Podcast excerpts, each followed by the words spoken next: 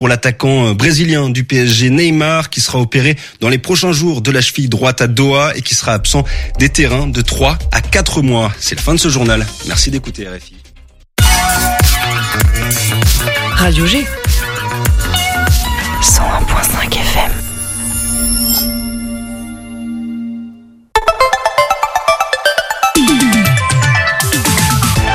Topette, du lundi au jeudi, la quotidienne radio des Angevines et des Angevins avec Pierre Benoît. Et bien voilà, bonsoir et bienvenue sur le 101.5 FM. Déjà une nouvelle semaine, déjà la deuxième partie de saison qui est bien entamée, déjà la fin de saison aussi qui approche. Mais bon, on n'en est pas là. Programme à venir pour la semaine qui arrive devant nous. Euh, demain, nous sommes avec le Shabada, voilà, partenaire euh, de l'émission, un des partenaires de l'émission. Mercredi, nous sommes avec les Wonder Raid. Excusez-moi pour l'accent. Euh, ce sont trois jeunes filles qui vont participer à l'Europe Raid 2023. Donc elles vont nous expliquer tout ça, l'histoire de leur fameuse 205 avec laquelle elles vont traverser l'Europe de l'Est. Suzanne aussi, Suzanne, l'artiste bien connue qui sera avec nous par téléphone. Elle sera en concert bah, le jour même, donc le 8 mars. Date symbolique hein, pour cet artiste puisque le 8 mars c'est la journée internationale des droits des femmes. Jeudi, Matou et Poppy Fusée, toujours au Shabada. Hein. c'est vraiment une semaine chabadesque, on va dire, qui nous parleront de leur concert BD. BD concert, c'est dans le cadre de Bulle à Facette et c'est le 17 mars. Et jeudi, un autre de nos partenaires, les Folies Angevines. Ce soir, passons à ce soir maintenant, nous allons discuter avec eux Emmanuel Dupont, Éric Lebras. J'ai pas demandé la vérification orale de sa prononciation, je lui, ferai, je lui demanderai tout à l'heure. Elodie ne sera pas là. Et Charles, Charles qui était, en fait, il n'est pas parti, je crois, du, studio depuis deux semaines. Il était déjà là il y a deux semaines pour nous parler de la Lima. On parlera tous ensemble ce soir de Très tôt en scène, le festival d'Anjou Théâtre qui tire sa révérence pour une dernière édition 2023 tout en panache, c'est sûr. Programmation historique et artiste dans les 50 minutes qui arrivent. Bonsoir Nicolas, sans transition. Ça va Pas de transition, c'est ouais, ça va. T'as passé un bon week-end? Fatigué parce que animer deux émissions de suite, euh, j'étais fatigué. Il m'a fallu trois jours euh, pour. Voilà, justement, je, viens au secours parce que les auditeurs auditrices avaient un petit peu de mal avec ton animation. Ah ouais, c'est comme ça. Non, non, ça s'est très bien passé. Allez, Topette, c'est déjà en podcast sur le site internet de la radio et euh, bah, sur Instagram, tant qu'à faire, pour suivre tous nos invités. Topette sur le 101.5 avec Pierre Allez, un petit point sur l'actualité locale à Angers, justement, avec toi, Nicolas. Bonjour à toutes et à tous et bienvenue pour votre rendez-vous quotidien d'information locale. Quand nos représentants politiques se muent en TikToker. Vous en avez sûrement entendu parler aujourd'hui tant l'affaire euh, bah, fait du bruit depuis quelques heures. Louis Boyard, euh, député La France Insoumise, a appelé ce matin tous ses followers sur Twitter à participer au blocus de leur faculté et de poster leurs plus belles photos sur les réseaux avec ce même hashtag. Ce poste n'a pas manqué de faire réagir sur les réseaux sociaux, mais le député ne s'est pas arrêté là. Plus qu'un simple lanceur de hashtag, Louis Boyard, 22 ans, s'est rendu à la faculté d'Angers cet après-midi, fac de lettres, où a donc été voté le, même, le premier blocus de France. Demain donc, en marge de la journée de mobilisation intersyndicale, les facs de lettres et de sciences humaines seront bloquées par ces étudiants. Le député LFI s'attend à de nombreux autres mouvements de blocage et dit s'attendre, je cite, à environ 400 lycées et une vingtaine de facs bloqués demain. Celle d'Angers sera, fera donc partie de la liste. Ah, au début, j'avais pas compris ce que tu me disais, je croyais que c'était un TikToker en fait. Les nouvelles journées de protestation demain à Angers. Demain sera le rendez-vous de la sixième grande journée d'action contre la réforme des retraites. La mobilisation devrait être en forte euh, hausse pour ce nouveau rendez-vous, alors que le texte est en discussion euh, devant le Sénat. Dans le Maine-et-Loire, les manifestations à Angers, Saumur, Cholet, Segré ont déjà rassemblé plusieurs dizaines de milliers de personnes depuis le 19 janvier. Via un communiqué de presse, l'intersyndicale a décidé de, je cite, durcir le mouvement en mettant la France à l'arrêt dans tous les secteurs. C'est ainsi que nous pourrons gagner. Fin de citation. Sont ainsi à prévoir des perturbations, des perturbations aussi bien au niveau des transports que de l'éducation.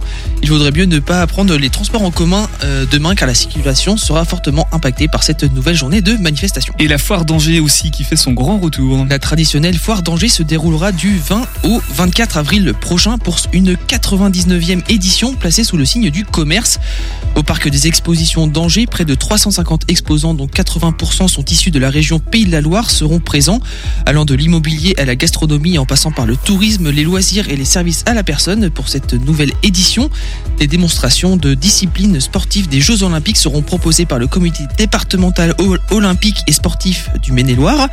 Des jeunes agriculteurs de Maine-et-Loire seront présents avec une mini-ferme et de nombreuses animations pour valoriser le métier d'agriculteur. Doudoune et Siri demain à prévoir pour les manifestations, Nicolas? La journée de demain devrait être comme celle d'aujourd'hui, nuageuse et froide, mais aucune perturbation à prévoir. Des températures entre 2 et 9 degrés donc pour la journée de demain. Et pour le trafic, on en a déjà parlé, mais pour la journée de demain, évitez au plus possible les transports au commun et comme il ne pleut pas, bah, privilégiez les vélos et les trottinettes qui sont mises à disposition dans la ville d'Angers. Ah bah merci, on a, tu vois, on a été très efficace ce soir. Pour une fois, on est très tôt. L'invité de Topette sur Radio G. Voilà, c'est bon, les invités l'ont aussi. Charles a adoubé cette, cette blague. Bonsoir Emmanuel. Bonsoir. Emmanuel Dupont, directeur du château du Plessis-Massé et aussi programmateur du festival Très tôt en scène, festival dont on parle ce soir dans Topette. C'est du 9 mars au 24 mars et c'est la dernière édition. Donc, bonsoir Eric. Bonsoir. Eric, alors le bras ou le bras? Le bras. Le Bras, ok. Bon, c'est bon, j'avais bon. Professeur euh, des écoles euh, qui a participé à plus d'une reprise à très tôt en scène, euh, en lien, je crois, avec l'école primaire de Saint-Mathurin-sur-Loire, c'est ça? Oui. Notamment? Oui, oui, notamment. Notamment. On va, on va, on va développer tout ça parce que avant tout, très tôt en scène, ça parle aux scolaires, c'est à destination d'un public assez jeune. Et avant de dévoiler la programmation de cette ultime édition, Emmanuel, puisque c'est la dernière de très tôt en scène, quels souvenirs te reviennent comme ça immédiatement en tête? Euh, il y en a quand même un certain nombre. Euh, l'idée, comme tu le précises si bien, c'est que la première initiative sur Traiteur en scène, c'est vraiment à destination de ce public-là. C'est sensibiliser en fait les plus jeunes en fait euh, à la pratique théâtrale et à la découverte du spectacle vivant. C'est comme ça que ça commence en 99. Euh, donc ça a tenu 25 ans. On a fait 24 éditions, ce qui était assez conséquent. Et hum, c'est vrai que ce qui est intéressant, c'est qu'on a retrouvé des étudiants pratiquant le théâtre en amateur, par exemple, qui avaient eu la chance en fait et le loisir de venir euh, deux fois entre euh, l'école et le collège, en fait, découvrir justement les hum, propositions d'ateliers, de sensibilisation qui se faisaient au château. On a on a touché euh, pas loin de 50 000 enfants et ados sur sur 25 ans. C'était assez conséquent et sur l'ensemble du territoire. Au départ, c'est le département de Maine-et-Loire en fait qui met ça en place, qui l'organise et qui le coordonne. et avant même mon arrivée au château, c'est Nathalie Pommier qui portait en fait les, les, premières éditions du festival et ça a permis vraiment en fait de, de de développer en fait cette pratique euh, au sein des écoles et d'en faire un rendez-vous très attendu de la part des enseignants. Je sais pas si Eric euh, le confirmera, mais c'est quelque chose en fait qui était assez ancré en fait dans l'agenda et pour lequel on était très très sollicité. Eric, tu confirmes? Je confirme complètement. Moi, j'attendais euh, chaque année l'édition pour m'y inscrire, donc la date des inscriptions et voilà. Mais j'étais prévenu par Emmanuel. Alors tout à l'heure on expliquera euh, pourquoi pourquoi c'est la dernière parce que j'imagine que ça va évoluer vers euh, vers d'autres choses.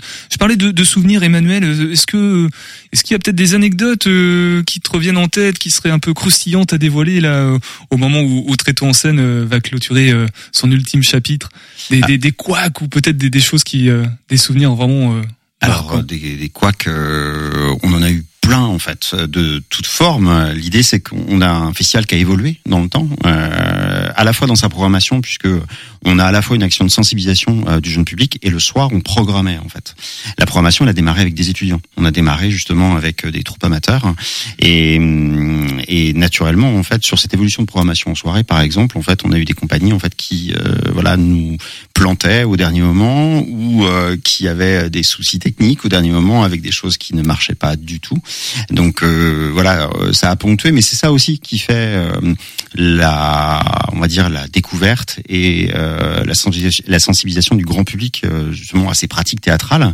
Et, depuis, c'est vrai que ça a un peu changé puisque on a un nombre de compagnies professionnelles assez conséquent. C'est quasiment maintenant les trois quarts de la programmation depuis à peu près dix ans. Et hum, ça n'empêche, on a toujours en fait des ajustements à faire ou des choses qui ne se passent pas comme prévu en fait, notamment d'un point de vue technique où euh, euh, bah là j'avais encore en fait une compagnie qui me disait que le plateau, euh, voilà, qui était le nôtre, qui est un petit théâtre de poche, hein, un théâtre 7 par 7, était trop petit mais dans un château, un plateau trop petit, je ne peux pas pousser les murs en fait qui sont du 15e siècle. Donc euh, voilà, c'est des petites choses comme ça, mais ça montre que le lieu en fait, euh, voilà, s'est adapté malgré tout, malgré ses limites, euh, et essayer aussi de, de de comprendre ce qu'on attendait de lui en fait, et, et les équipes qui, qui allaient avec bien entendu. Bah, et puis le lieu, le château du Plessis-Massé, mais il y a aussi des lieux partenaires qui sont venus se greffer euh, au fur et à mesure. Là, on, parle du, du Carré des Arts, par exemple, à, à. Il y a, d'autres lieux qui sont venus euh, soutenir, euh, participer à Tréteau en scène. Exactement. Euh, le, au tout début, en fait, lorsqu'on démarre jusqu'en 2016 à peu près, euh, l'idée de- d'en faire un le creuset en fait, c'est-à-dire que c'est vraiment là où, où, euh, tout euh, bat en fait le, le rythme du festival et la volonté qu'on a eue en fait euh, à Anjou Théâtre euh, en 2016 pour faire évoluer la, la proposition, c'était un des axes, c'était vraiment de rayonner sur le territoire. Donc on a été au Carré des Arts, c'est voilà le- toute l'équipe du Carré en fait est vraiment un partenaires depuis cette année-là en fait. On, est régulièrement chez eux. On a été à Beaugé en Anjou en fait au centre cultu- culturel René d'Anjou en fait qui est une très belle salle et qui nous a accueillis en fait pendant 4-5 ans. Euh, mais on a été aussi en fait dans des, des petites salles en fait de campagne. L'idée était vraiment d'aller euh, dans la ruralité, d'aller chercher en fait les, les publics euh, scolaires et grand public avec euh, avec des voilà différentes associations euh, et différents lieux qui soient dispatchés du côté du Semurois, dans le Lourou-Béconnet. Euh, on a multiplié un peu les, euh, les, points de chute en fait, euh, y compris des points de chute assez. euh, on était très content d'être accueillis par des grands, c'est-à-dire le THV par exemple, pour avoir les moyens de mettre en place en fait aussi une belle programmation de, compagnie avec des moyens techniques conséquents. C'est ça aussi qui fait la différence avec ce que nous on proposait. Un petit théâtre de poche, voilà, peut pas se permettre d'avoir un plateau en fait qui accueille euh, 10 mètres d'ouverture. Mais c'est ça aussi qui a permis, je pense, de, nous faire reconnaître en fait et donner une certaine en fait un certain crédit, une certaine légitimité en fait sur le département. C'était aussi euh, le, le fait d'être rattaché à tout un ensemble de programmateurs et, et un réseau de salles en fait avec qui on travaillait vraiment main dans la main. Alors Eric, euh, je vais te donner la parole. Euh, comment tu t'es impliqué concrètement euh, dans Tréteau en scène? Alors comment tu as été euh, recruté, euh, repéré? Euh, Comment tu t'es imbriqué avec euh, cet événement? Alors, il se trouve que euh, par par ailleurs, en fait, euh, je pratiquais le, le, le théâtre amateur. Donc c'est euh, dans ce cadre-là, je pense que la première fois j'ai participé à Tréteau en scène. Et puis euh, après, dans le cadre de mon travail, effectivement, j'ai découvert euh, cette proposition. Et pour revenir un tout petit peu en arrière, euh, c'est vrai que des couacs, il y a dû en avoir. Mais euh, la particularité de l'accueil qu'il y avait pour les classes, c'est que les couacs, on ne les voyait pas parce qu'il y avait toujours un soit Emmanuel Dupont ou n'importe qui d'autre au château qui était là pour dire il y a un problème, il n'y a pas de problème. Et donc, euh, je me souviens euh, vraiment d'un accueil qui était euh, au plus près à la fois des, des, des, enseignants, mais surtout des élèves, et donc une organisation qui était euh, vraiment, euh, enfin très régulièrement euh, sans accroc du point de vue du public. Donc toi finalement Eric, si j'ai bien compris, tu as d'abord été comédien, en tout cas plutôt sur le- la dimension artistique, euh, sur les planches, et ensuite tu as été du côté plutôt euh, accompagnement des, des groupes scolaires. Précise-nous, tu étais donc à l'école de Saint-Mathurin-sur-Loire? Alors j'ai été longtemps ouais, à l'école de Saint-Mathurin-sur-Loire, euh, 13 ans, et alors en fait comme je connaissais déjà cette proposition parce que j'étais euh, venu, mais peut-être juste en visite au château avec des classes euh, de maternelle, euh, quand cette proposition a été donnée, bah, j'y ai répondu immédiatement, et après j'en ai fait euh, la promotion auprès de mes collègues, et euh, c'était pas très difficile parce qu'en fait ça se passe, ça se passait systématiquement très bien quoi. Des retours de- d'élèves peut-être qui euh, apprécient ce moment, cette parenthèse euh, au sein de la scolarité, d'aller euh, au théâtre comme ça, un festival, enfin c'est quand même bien identifié. Oui, complètement. Et puis en fait, il y a, y a- y a deux aspects qui sont vraiment très spectaculaires pour les élèves. Il y a l'aspect du château, le lieu en lui-même, est- c'est très très attrayant. Et puis la- l'occasion de rencontrer des professionnels aussi du spectacle en vrai et de s'apercevoir que euh, parce que c'est souvent quelque chose qu'ignorent les élèves, c'est qu'en fait derrière les spectacles, bah, il y, a- il y a des vrais humains, euh, des, gens avec qui on peut parler. Et là, la particularité de l'accueil, euh, en tout cas dans ce cadre-là, c'était que le matin, on pouvait parler avec euh, Michel, Vincent, je ne sais qui, et l'après-midi, on le voyait sur scène, et c'était devenu un personnage. Et en fait, ce, ce double aspect là pour les élèves, euh, se rendre compte de ce double aspect qu'une personne euh, peut être quelqu'un le matin et euh, un personnage euh, sur une scène l'après-midi, ça leur faisait vraiment euh, faire le lien entre ces deux humains qui ne sont qu'une seule personne en fait. Est-ce que, est-ce que tu crois que ça a éveillé des, des vocations chez certains de tes élèves? Alors c'est probable, mais je n'ai pas les statistiques. Ah, Il y a pas, oui, de- C'est l'INSEE, je crois, qui euh, recueille les, les, statistiques. Tiens, Nicolas, toi qui es un, un, enfant du cru, on va dire, euh, sur depuis 99 en tout cas, puisque tu es né après 99, est-ce que Tréteau en scène, c'est un festival dont tu as entendu parler, toi, euh, étant à l'école? Ouais, j'ai entendu parler à Tréteau en scène euh, quand j'étais plus jeune.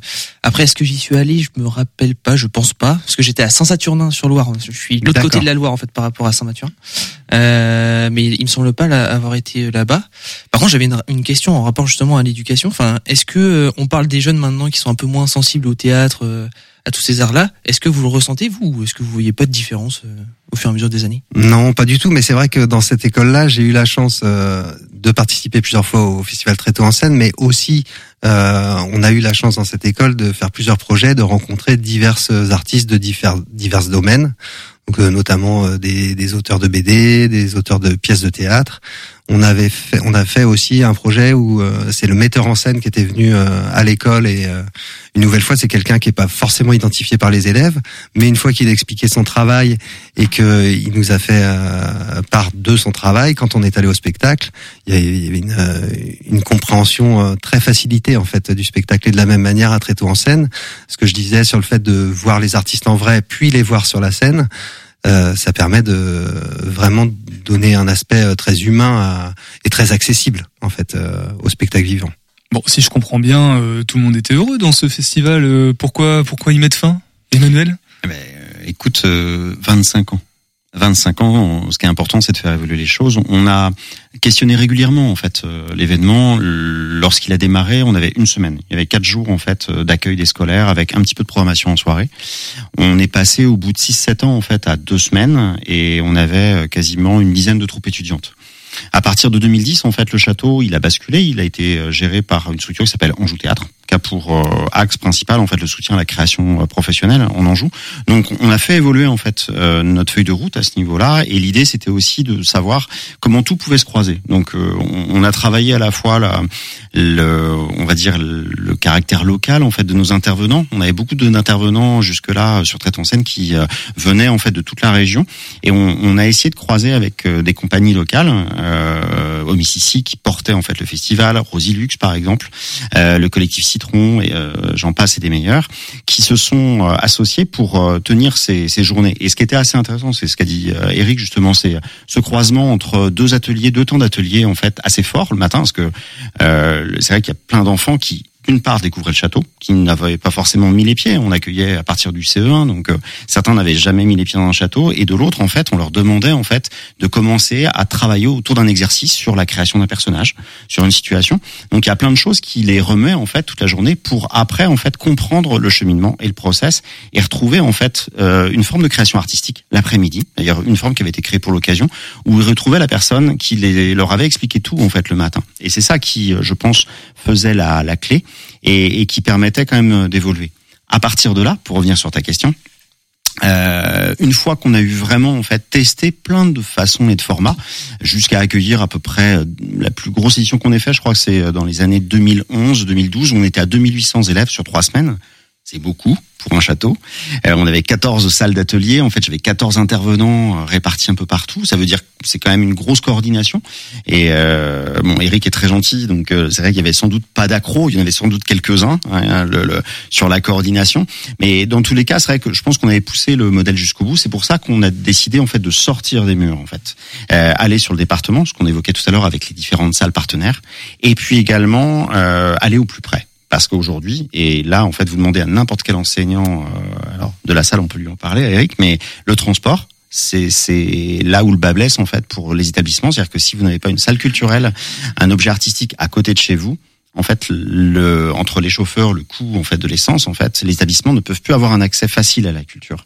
Et donc l'idée, c'était vraiment d'aller aussi là-dessus, c'est-à-dire d'aller en fait dans tout le département pour pouvoir en fait euh, euh, rapprocher en fait les élèves. Et on en parlera peut-être tout à l'heure, mais c'est ce qui se met en place là sur les deux tournées qu'on mène cette année, en parallèle de Tréteau en scène. Oui, finalement, Tréteau en scène ne disparaît pas totalement. Euh, c'est plutôt l'action qui est globalisée euh, d'une manière générale avec euh, l'ensemble des actions du château du, du Plessis-Massé. L'événement, en fait, en, en lui-même, le, festival, en fait, va évoluer. Il s'est disparaît d'une certaine manière, mais ce qui va en découler, les actions vont rester pérennes. L'idée, c'est vraiment de continuer, en fait, cette forme de, de sensibilisation, mais par d'autres biais et en étant, en fait, à l'endroit où on nous attend. c'est-à-dire au plus proche des élèves. Bon, en tout cas, pour ce qui est de Tréteau en scène, très concrètement, il reste encore une édition en 2023, donc on va en parler, on va dévoiler la programmation. On a aussi Charles qui nous parlera de la date des Expressos, c'est le 18 mars, hein, c'est ça?